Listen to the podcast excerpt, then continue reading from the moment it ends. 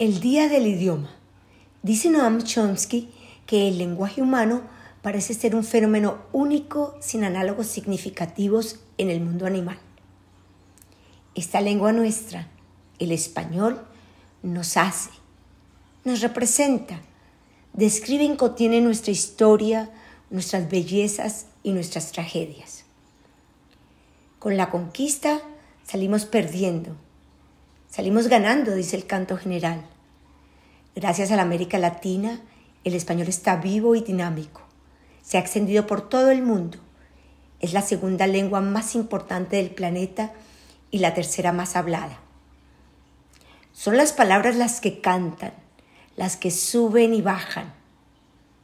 Se llevaron el oro y nos dejaron el oro. Se lo llevaron todo y nos dejaron todo. Nos dejaron las palabras.